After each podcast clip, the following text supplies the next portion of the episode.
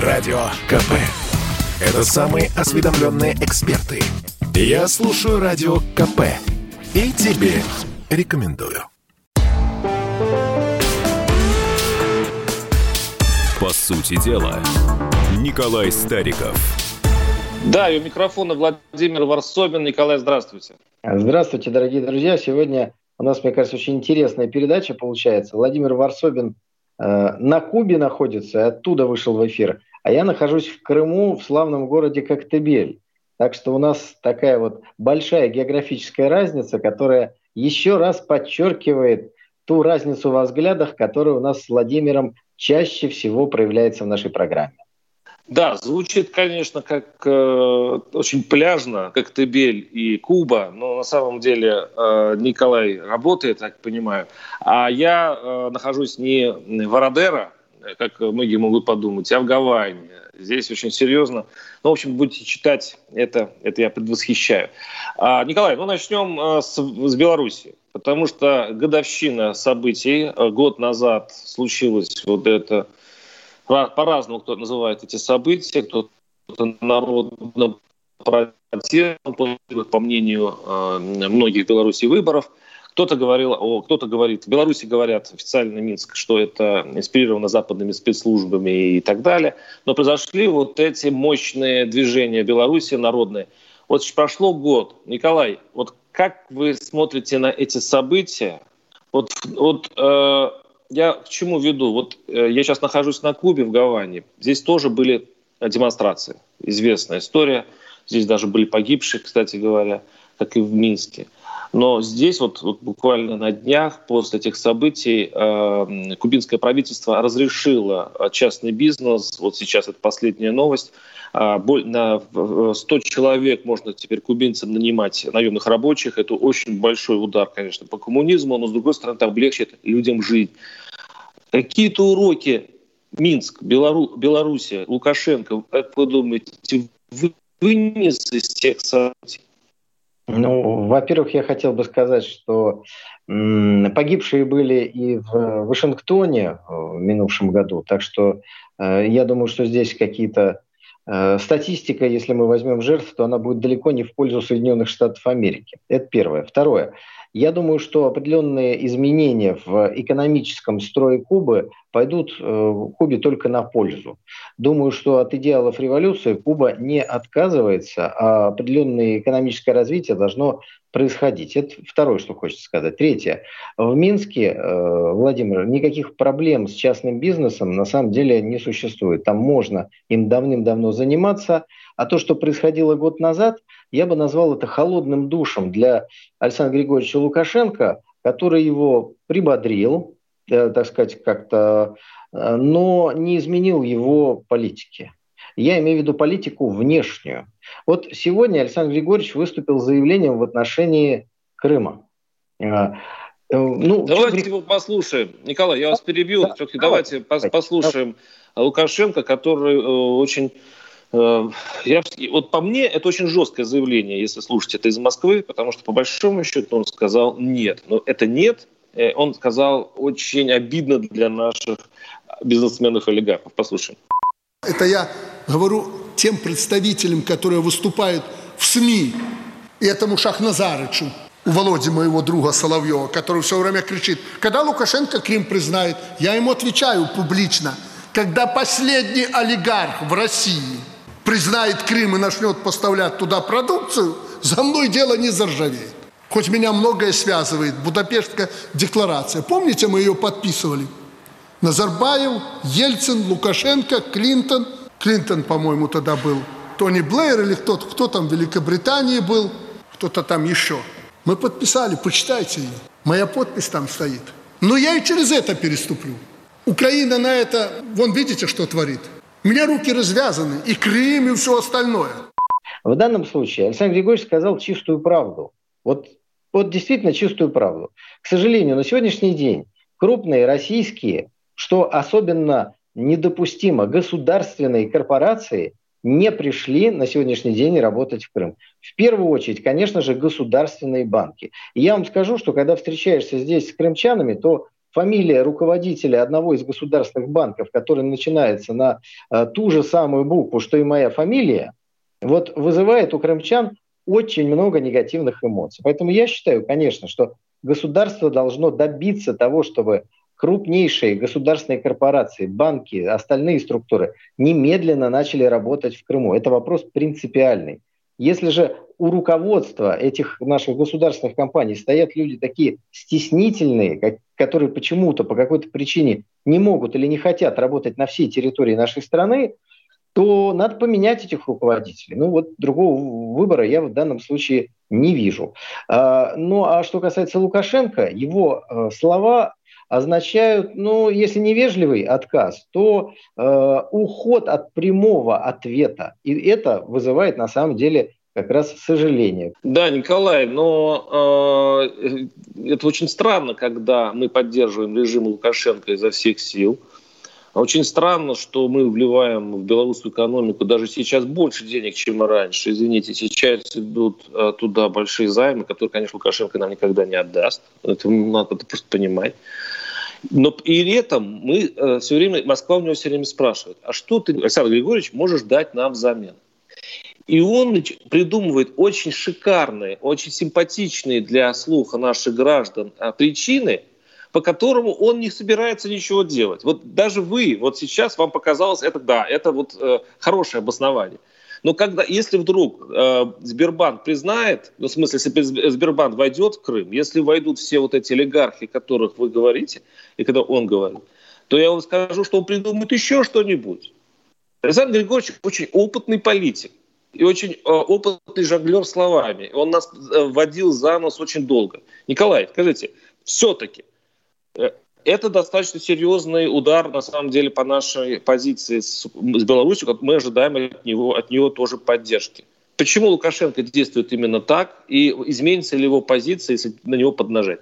Ну вот смотрите, э, я сказал, что события августа для Лукашенко были холодным душем, в том смысле, что он сразу же пришел в реальность. Если у него были какие-то иллюзии, что путем ареста российских граждан, путем заигрывания с Западом, путем приглашения украинских пропагандистов в эфир э, украин... Э, белорусских каналов, он сможет как-то э, договориться с Западом о том, чтобы они не проводили цветные технологии, не пытались организовать все то, что там случилось дальше, то он сразу понял, что этого не получилось. Но Прошел год, Александр Григорьевич после этого душа, как говорится, оделся, помылся, понял, что ситуация под контролем, что Россия помогла, что в Беларуси большинство граждан его поддерживает, и мы видим опять ту же самую многовекторность. Вы неправильно истолковали то заявление, которое, мои слова по поводу заявления Лукашенко.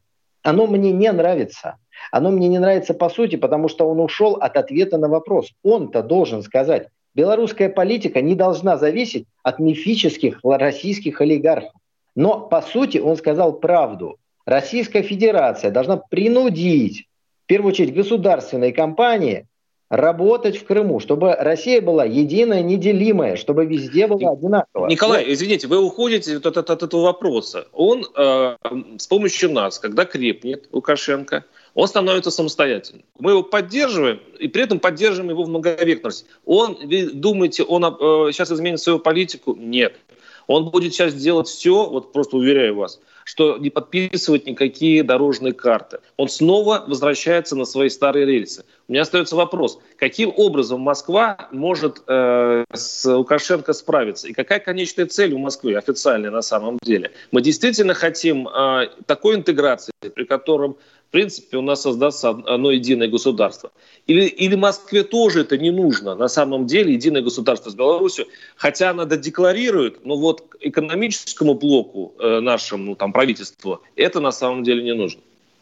Владимир, знаете, в чем проблема? В том, что когда мы с вами анализируем ситуацию, вот мы с вами не можем знать, а что хочет Москва. Мы с вами не понимаем конечной цели политики Российской Федерации. Вот соглашусь с вами, да. Как, когда мы видим какую-то цель, например, как воссоединение России и Крыма оно происходило, мы ее поддерживаем. Когда же мы видим э, отсутствие цели, то мы можем только догадываться, есть ли эта цель и насколько близки мы к ее достижению, получаются или нет. Знаете, есть такой образ политической борьбы. Борьба бульдогов под ковром. Вот мы с вами, понимаете, даже ковра не видим. И мы не знаем, есть ли там бульдоги. Может быть, ковер совершенно ровно постелен, такая красная, красивая дорожка, и никакой борьбы там нет. А может быть, страшная борьба идет. Я хотел бы, чтобы союзное государство дополнилось Украиной, чтобы там перестал у власти на Украине быть нацистский и русофобский режим, чтобы было построено реальное союзное государство с единой финансовой системой, с единой таможенной системой, с едиными границами, в перспективе с единой армией, потому что это все один народ. Вот что я бы хотел. И я хотел бы, чтобы моя страна заявила об этом. Первые заявления уже сделаны. Вышла статья президента, где он говорит, и я полностью с ним согласен, русский, украинец, белорус – это один народ. Давайте следующий шаг сделаем. Если мы один народ, у нас должно быть одно союзное государство. Иметь много государств – это расточительность. Везде в мире идет объединение, и только у нас разделение. Вы как-нибудь съездите в Минск и поговорите, даже не с Лукашенко, конечно, до него трудно добраться, поговорите с его окружением, с его чиновниками, с его экспертами, с его, с его политтехнологами. Они говорят сразу, мы не будем продавать свой суверенитет. Москва пишет статьи, а Минск думает только о том, как вовремя взять деньги и удрать. Вот а есть такая разница. Мы сейчас, мы сейчас прервемся, Николай, мы прервемся и, конечно, вернемся к этой э, острой теме России и Беларусь через несколько минут. Радио КП. Это корреспонденты в 400 городах России. От Южно-Сахалинска до Калининграда. Я слушаю Радио КП и тебе рекомендую. По сути дела, Николай Стариков. У микрофона Владимир Варсобин и, э, конечно же, Николай Стариков. Э, Николай, здравствуйте еще раз.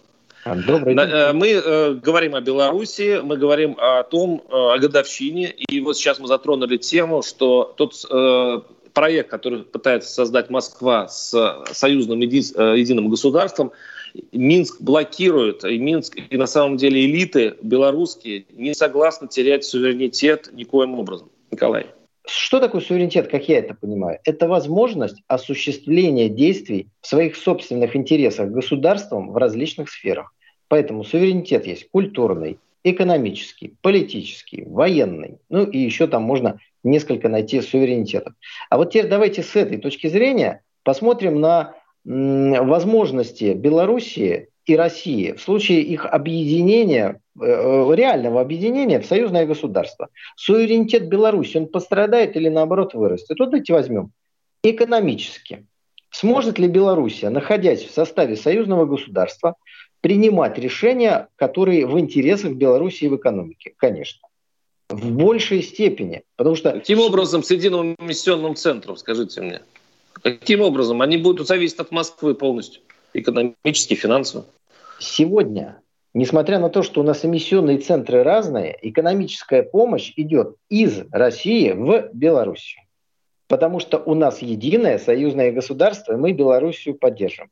В случае объединения Россия будет еще большие деньги вкладывать в Белоруссию, поддерживать белорусские предприятия как свои собственные, налаживать там инфраструктуру. То есть произойдет ситуация, отчасти напоминающая Россия и Крым, когда воссоединились, пошли и продолжают идти. Но это не суверенитет, это поглощение. Это в любом случае поглощение. Нет, Конечно, не... ты обустраиваешь приобретенную нет, территорию. В Советском Союзе была Белоруссия, была Украина, была Россия. Никакого поглощения не было. Вот о чем идет речь не о том, чтобы поделить на области и, так сказать, ввести внутрь своего государства. Нет. Э, Белоруссия, Россия, Украина остаются государствами, которые объединились, как в Евросоюзе. Там же никто не, не э, отказывается от государственных границ, от своего названия, передавая часть суверенитета в некоторых вопросах в э, федеральный вот этот европейский центр. На самом деле суверенитет многих государств увеличивается в многих вопросах. Но Евросоюз и наш таможенный союз, э, союзное государство – это разные способы объединения. Давайте следующий вопрос. Военный суверенитет Беларуси – это значит возможность проводить политику без опасения нападения извне. Увеличивается в случае, если реально создается одна единая армия. Вот сейчас Лукашенко делал заявление, что в случае чего российские войска будут быстро введены на территорию Беларуси. А теперь представьте, у нас одна армия, как это было при Советском Союзе. Никого никуда вводить не надо, никто и дергаться не будет. Николай, что... Николай, подождите, я вас понимаю, но это не суверенитет. То, что вы описываете, это э, хорошее, добротное, обоюдовыгодное общежитие. Но там суверенитетом даже не пахнет. Вот, а, к сожалению, еще раз говорю, элиты очень боятся потерять э, возможность э, руководить собственной страной. Я хочу сказать, что возможности руководить страной сохранить имеющийся суверенитет, нарастить его, спать спокойно, он только вырастет. Э, Хорошо. То, что мы сейчас с вами обсуждаем, наша страна проходила не раз. Ну, а там вернемся где-нибудь век там 12-13, объединение Руси. Вы что думаете, что родной вам Тверской князь очень хотел объединяться с Москвой да он тоже, конечно, говорил, слушайте, да я лучше вот своим родным Тверским княжеством отдельно буду. И Тверская элита, наверное, говорила, да вы чего, мы тут... Его вот... князя-то убили. Николай, вы знаете историю? Князя-то убили. Москва, Москва убила князя. Да. Для того, чтобы поглотить Тверь. Да. А вы сейчас привели неудачный исторический ну, пример. Я, ну, так есть, это факт. государства шло не через убийство князей, а через усиление э, одного центра и нападение со всех сторон на остальные княжества, которые их принуждали, прочищали их как холодный душ. Вот на Белоруссию сегодня идет нападение со всех сторон. Поэтому, конечно, нужно двигаться дальше по пути интеграции. Только объединение поможет сохранить и суверенитет, и Белоруссию, и культуру, и экономику. Давайте все-таки поговорим все-таки о народе, который населяет э, Беларусь. И, вообще-то говоря, еще один из уроков э, истории годовой давности – это несовпадение, вот явно несовпадение мнений э, большей части общества с государством. То есть то, что вот вы говорите, не разделяется очень большой. Я скажу, что не, э, там, не за 50, не больше 50%, это трудно посчитать, запрещены все социологические опросы в Беларуси. Но очень большая часть населения, то, что вы говорите, воспринимает просто полностью в штыки. И э, сейчас разговор с, с людьми, которые не разделяют эти слова, эти ценности, сейчас при, при, производится с помощью тюрем, с помощью сроков. И э, еще один урок – это то, что Россия учится у Беларуси. То есть, по большому счету, э, зачистка э, пространства э, политического, э, так, чтобы оно было стерильным, мне кажется, Москва сейчас заимствует у Лукашенко.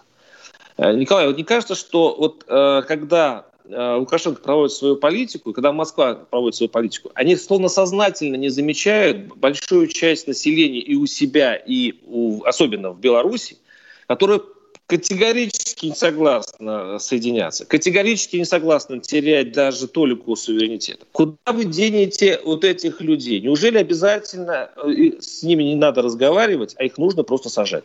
В Беларуси, конечно же, в момент вот э, осуществления попытки государственного переворота, который проходил просто по цветным лекалам, какое-то количество людей, конечно, попало под все вот это вот э, впечатление. Их достаточно много было. Но их количество снизилось с течением времени, когда они увидели, чем это все закончится. Ну и жесткая позиция государства, конечно, тоже э, холодным душем для кого-то случилась. Вот здесь, э, в Крыму, я встретился с некоторыми своими знакомыми это бывшие офицеры Беркута, которые прошли все мыслимые и немыслимые ужасы Майдана. Вот сейчас частично они работают в Москве, в э, наших э, милицейских подразделениях, кто-то в Крыму работает, а кто-то работает в Беларуси. И вот э, знаете что? Рассказали мои знакомые, которые пообщались со своими товарищами в Беларуси. Они сказали, что они в Минске видели ровно то же самое, что они видели в Киеве. Я, Николай, я, я тоже там был. Я да. был и в Киеве. Я тоже могу сравнить. Не верьте вашим этим балбесам, э, которые... Э, у них, видимо, после Киева большие глаза от страха. В Минске не было даже и похожего то, что было в Киеве. Что вы говорите? Их предали. Они уехали в Россию, они остались верны присяге до последнего момента. Кому? Украине? Укра... Причем здесь Беларусь? Они Николай, не предали свою страну их предало руководство. После этого они уехали в Россию, э, дали присягу здесь. Кто-то уехал в Белоруссию, получил гражданство. Дважды присягнуть? Николай, это как? Как можно, как можно дважды присягнуть? А вторая присяга в этом случае, э, она искренняя. То есть ну, она будет э, вызывать доверие, вторая присяга, если человек два раза присягнул. Владимир, вы встретьте, пожалуйста, вы же журналистскую практику-то проводите. Вот вернетесь в Москву, съездите в ОМОН и задайте этот вопрос офицерам. Ну, так, лучше аккуратно. Потому что они могут обидеться на такие глупые вопросы. Понимаете? А что еще должны были сделать офицеры, преданные Януковичем, которым до самого последнего момента не выдавалось огнестрельное оружие, когда в них уже стреляли из автоматов? Все это вот описано в книге, как это С происходило. Каких автоматов, Николай? Каких автоматов? Ну там, ну, там были, там, там, которые там, были конечно, привезены уже из западных областей страны. В тот день, когда снайперы стреляли в Киеве. Но давайте мы сейчас не будем уж... ну, снайперы стреляли с другой стороны, Николай. Ну, Снайперы не стреляли с другой стороны. Снайперы стреляли только с одной. Провокаторы, По своим. убивали, По своим, я понимаю, да. то, чтобы Николай, ну давайте вернемся в Беларусь. Давайте вернемся в Беларусь. Ну-ка. Все-таки еще, еще раз. Часть народа, еще раз говорю, часть народа, как, кстати, и в Киеве, и очень большая часть народа, с ним можно, конечно, разговаривать по-разному. Выбрали язык силы, выбрали язык репрессий. Вот каким образом в этом случае будет, можно говорить о гражданском мире, о гражданском единении в какой-нибудь идее? Ну, допустим, Беларусь соберется в единое государство. А что такое Беларусь в этом случае будет? Это будет Лукашенко или это будет единый народ, который захочет, ну, единый в плане того, что, ну, хотя бы, я не знаю, 80-90% за это проголосуют. Но я вас уверяю, что там рас- э, раскол идет, ну, где-то прямо посередине, а может быть и, не- и- и более того. Владимир, Как быть с этим, с, с этим, Николай? Я хочу повторить ваш вопрос, проговорив все его э, части, чтобы был понятен мой ответ.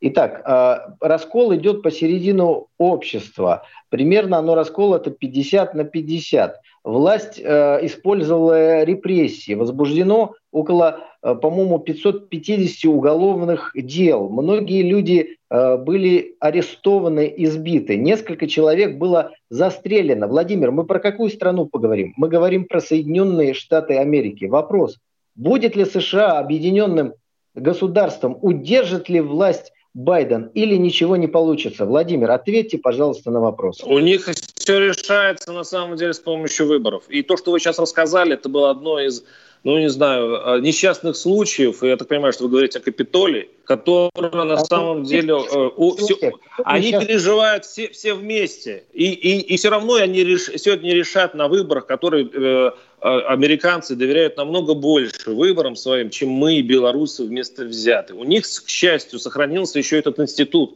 А что а что в Беларуси это э, произойдет, если часть общества не согласна будет ни с консолидацией с Россией, ни с тем, что говорит Лукашенко, ни с тем, что говорит Москва. Вот куда вы людей денете?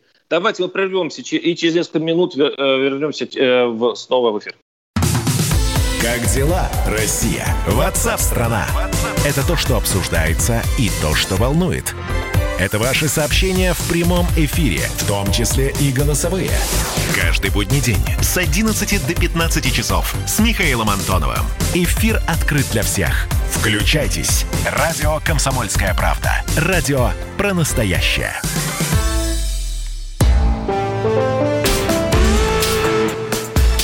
По сути дела, Николай Стариков. Да, продолжаем э, нашу э, бе- бе- русско-белорусскую перебранку с Николаем Стариковым.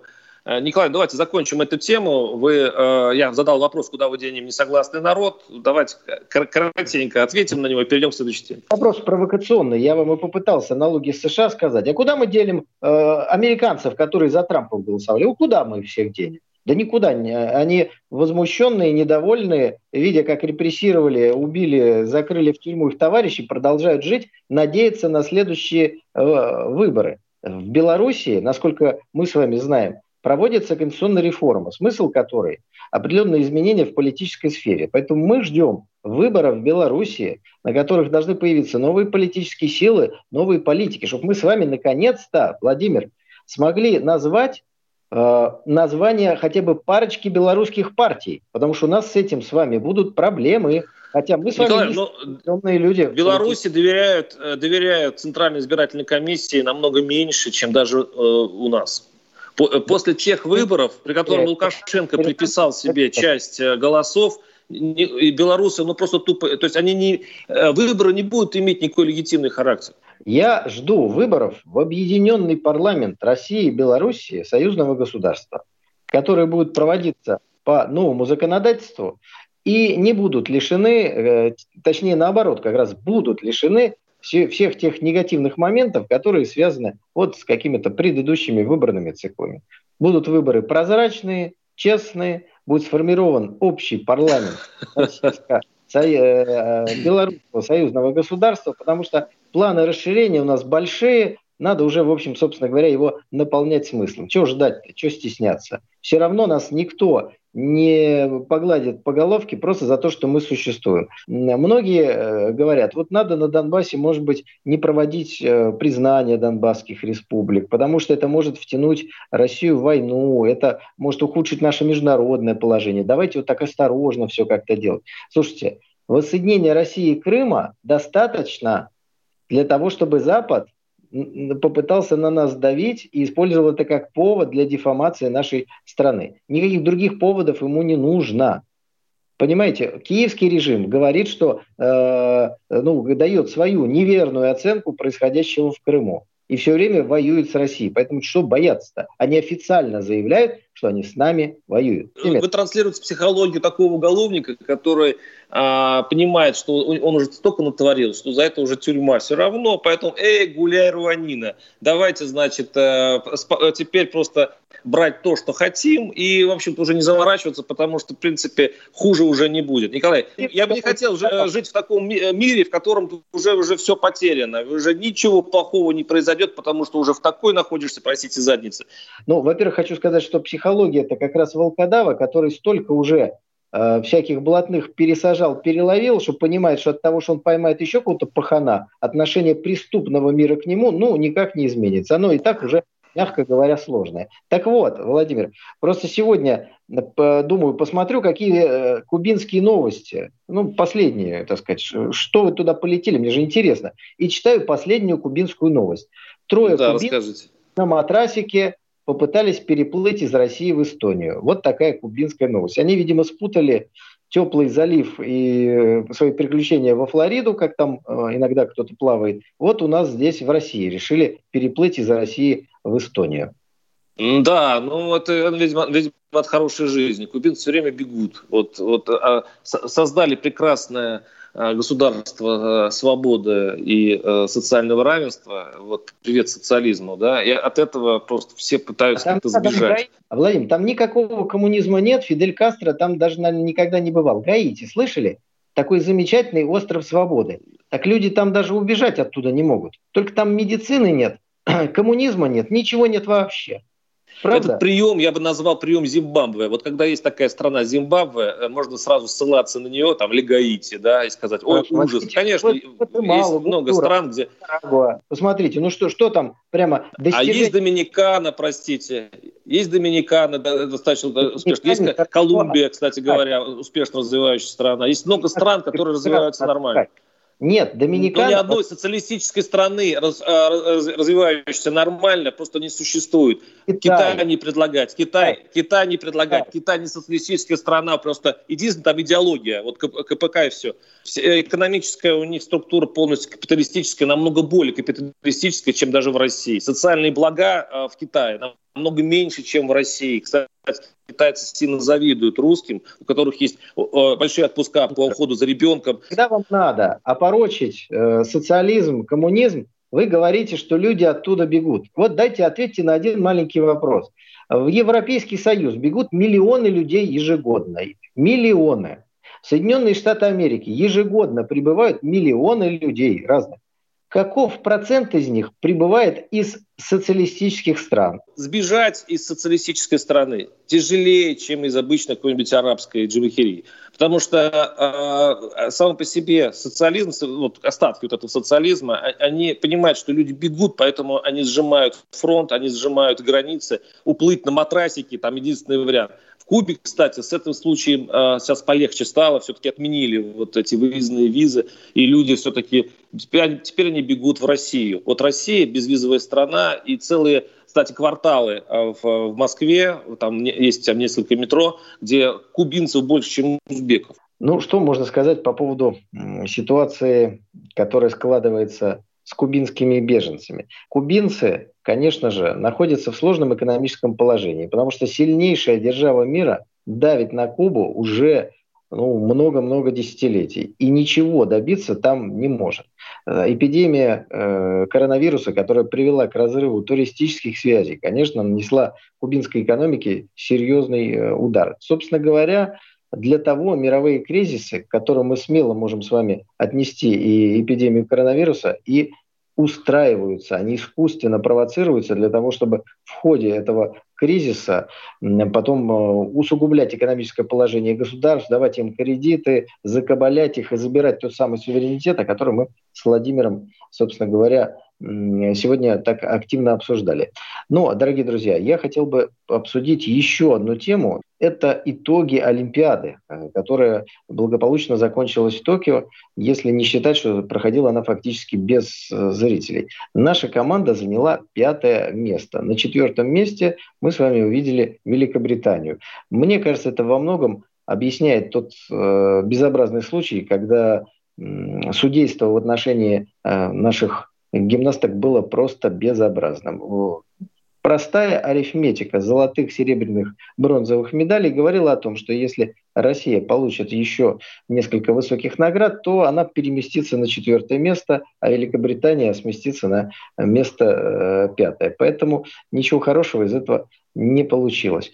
Ну, как к этому относиться? Ну, конечно, как к форменному безобразию. Попробовать э, все необходимые инстанции пройти для протестования этого решения, понимая, что э, это решение было политически мотивированным, что таких политически мотивированных решений в отношении наших спортсменов, к сожалению, все будет больше э, и больше, потому что Потому что мы большие, потому что мы сильные, потому что давить на нас э, нужно продолжать со всех сторон и максимально создавать некомфортные э, условия для наших спортсменов, для наших бизнесменов, для наших военных. Ну, это и есть та ситуация, в которой на самом деле Советский Союз жил практически всю историю своего существования. Постоянно были какие-то провокации. Если вы помните, и нашу Олимпиаду бойкотировали, хотя предлог э, сегодня показался бы очень смешным. Ну, а, мол, советские войска находятся в Афганистане. Сегодня в Афганистане продолжают находиться войска огромного количества государств, и несмотря на заявление э, Соединенных Штатов о том, что они вышли из Афганистана, вот, пожалуйста, два дня назад э, стратегические бомбардировщики, э, такие здоровенные Соединенных Штатов, осуществили бомбардировку территории Афганистана. То есть что это за выход такой э, государства, когда можно в любой момент опять осуществить налет и осуществлять э, удар. Международное право вообще не действует. То есть никого не ставя в известность, американцы наносят удары по всей территории мира, в том числе и Афганистана. Так вот, в 80-м году они бойкотировали нашу Олимпиаду за то, что Советский Союз имел, значит, наглость с точки зрения вести войска на территорию Афганистана. Потом там сами практически два десятилетия провоевали, оставили талибам организации, запрещенной в России, огромное количество а, оружия, ушли и теперь опять бомбят эту организацию. Ну, просто договариваться с американцами о чем-то крайне сложно. А, нужно понимать, что это давление будет усиливаться. Провокации были против нас постоянно, против наших дипломатов.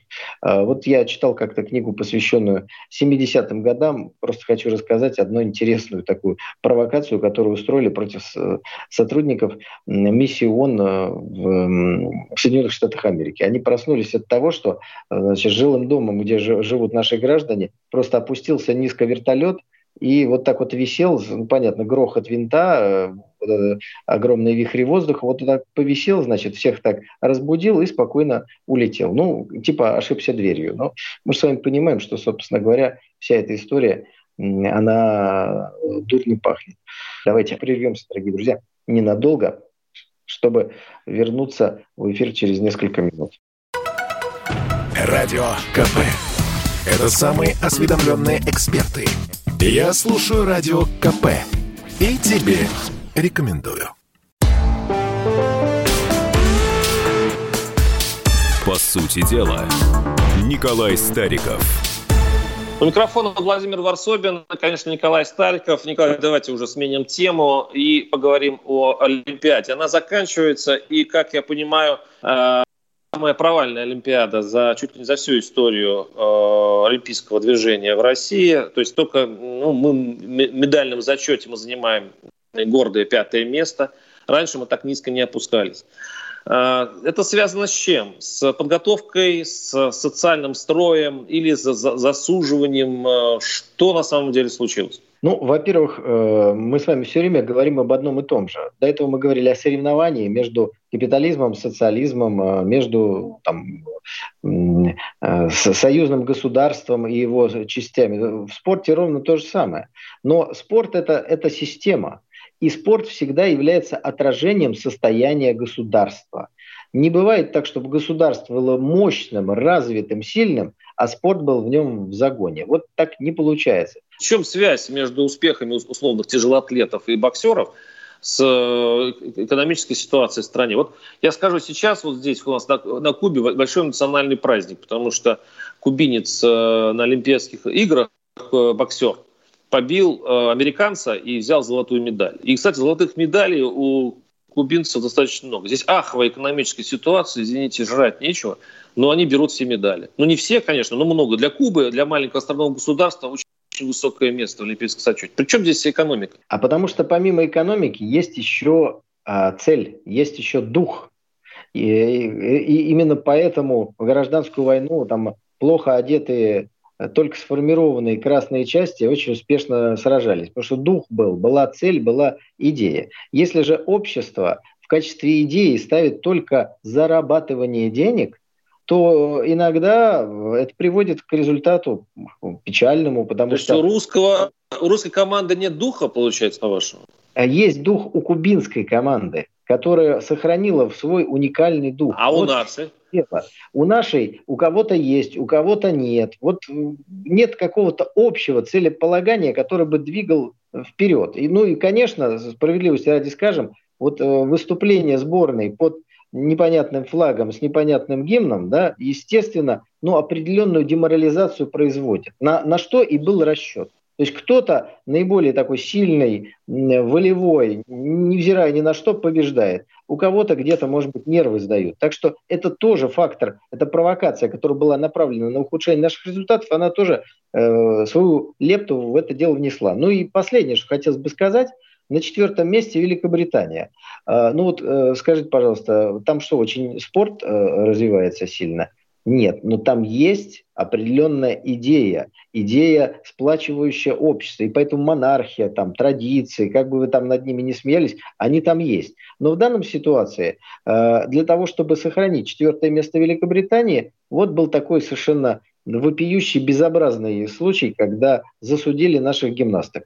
Просто для того, чтобы по совокупности наград наша команда не вышла на четвертое место, иначе получилось бы неудобно. Подождите, вроде... они же там а, засудили в пользу Израиля вроде, а не в пользу Англии. Для того, чтобы наша спортсменка и наша сборная не получила лишние медали, которые бы изменили... То есть в интересах Великобритании отдали медаль золотую Израилю в интересах Великобритании. Очень такая тонкая Засудили. многоходовка. К сожалению, спорт уже давно не вне политики, поэтому мы еще столкнемся с засуживанием наших спортсменов, оно было а, и раньше. Э, так что в этом смысле нового ничего нет, но, к сожалению, вот это очень, очень неприятно, потому что в спорте, конечно, должны побеждать э, дух, да, тренировки, а никак не какие-нибудь медикаменты. И в этой связи очень неприятно читать э, знаете, мысли некоторых наших российских либералов, которые начинают обвинять, мол, Россия сама виновата. Обвинение просто удивительное. То есть логика такая, типа был какой-то допинговый скандал, и поэтому э, как бы Россия виновата в том, что засудили э, гимнастку. Нет, который... тут другая. Я, я, вы намекаете на Познера, который э, действительно такое заявил, э, но здесь другая. Идет речь о репутации. То есть э, мы идем с флагом не России. То есть получается, что приехала сборная действительно с чужим флагом, с чужим гимном. А, почему? Потому что она была наказана, и, кстати говоря, российский МОК, Российский Олимпийский комитет, а, согласился с этим, мы признали, да. Но репутацию никуда не денешь. Мы это, наказание отбудем. И, может быть, следующую Олимпиаду пройдем под, э, под нашим флагом. Но репутация а, тех, кто химичит с значит, медикаментами, как вы говорите, будет держаться это еще долго. И даже дело не в злокозненности Великобритании, которую вы не любите, а в том, что это будет общее такое общее дело. А, русские, ну это те, которые на допингах сидят. Это, и это выветривается и, это годами. В этой логике. И поэтому, если израильская э, гимнастка уронила значит, предмет, с которым выступала, то раз э, она соревнуется с русской, то нужно не заметить это. Я правильно Нет. понимаю? Никто нет, я говорю о репутации. Э, часто репутация действительно так, идет а впереди тебя. Но пыта... нет, де... ну, дело не в этой самой де... девочке, которая уронила, потому что на самом деле я читаю сейчас много экспертов, просто я приглашаю наших слушателей еще посмотреть другую сторону, кстати, российских экспертов по, гим... по гимнастике. Мы все сейчас специалисты гимнастики. Как присуживают баллы. Возможно, и засудили. Возможно, там э, была более сложная э, композиция у израильтянки. Сейчас этот черт ногу сломит. Николай, просто идет речь о том, что мы вляпались действительно в скандал допинговый. Это тяжелый скандал, это тяжелая история, которую мы сейчас отбываем срок. Мы, по сути, в спорте зэки. И на нас так смотрит весь мир. А мы, и мы сами согласились. Мы приехали отбывать наказание по чужим флагом. Мы признаем таким образом, что мы, да, мы вот мы попали. Мы, да, мы в свое время обманывали мир. И теперь мир смотрит на нас косо. Может, может быть, поэтому у нас где-то засуживают. Может быть, нет. Николай, надо всегда признавать, что есть еще слово репутация. У нас, к сожалению, в стране слово репутация вообще относится как-то со смешком. Дескать, а что там? Соревнуются. Сами какие? В килограммах, в э, спортивных вещах, а не в репутациях соревнуются. Поэтому не надо говорить всякой, собственно говоря, ерунды. Я думаю, что нужно сделать из этого выводы и произвести большое изменение в высоких кругах наших околоспортивных чиновников. Вот оттуда все эти идеи согласия на все наказания, принятия э, всех наказаний и каких-то мер против нас, оттуда они растут. Нам это, наверное, может быть и не нужно было делать. Так что ждем смены около спортивной команды чиновников, потому что результаты нашего спорта нас в данном случае не устраивают. Вот э, сборная России по футболу играла плохо, Поменяли же тренера? Поменяли. Я И думаю, что? что... Она, она получше будет играть, вы думаете, Николай? Ну, слушайте, по крайней мере, у нас возникает э, окно возможностей. Новый тренер новые футболисты отчасти, я думаю, что новые методики, и почему мы не можем э, надеяться на какой-то результат. Если же старый тренер будет готовить команду по старым методикам, вряд ли мы что-то в этом смысле по получим. Так что чиновники от спорта, я думаю, что должны как-то ответить за то, что произошло на Олимпиаде. Да, ну и мы на этом э, прерываем нашу э, еженедельную передачу. Это значит, что мы вернемся к вам тоже через неделю. Николай, спасибо. До свидания. До свидания. По сути дела.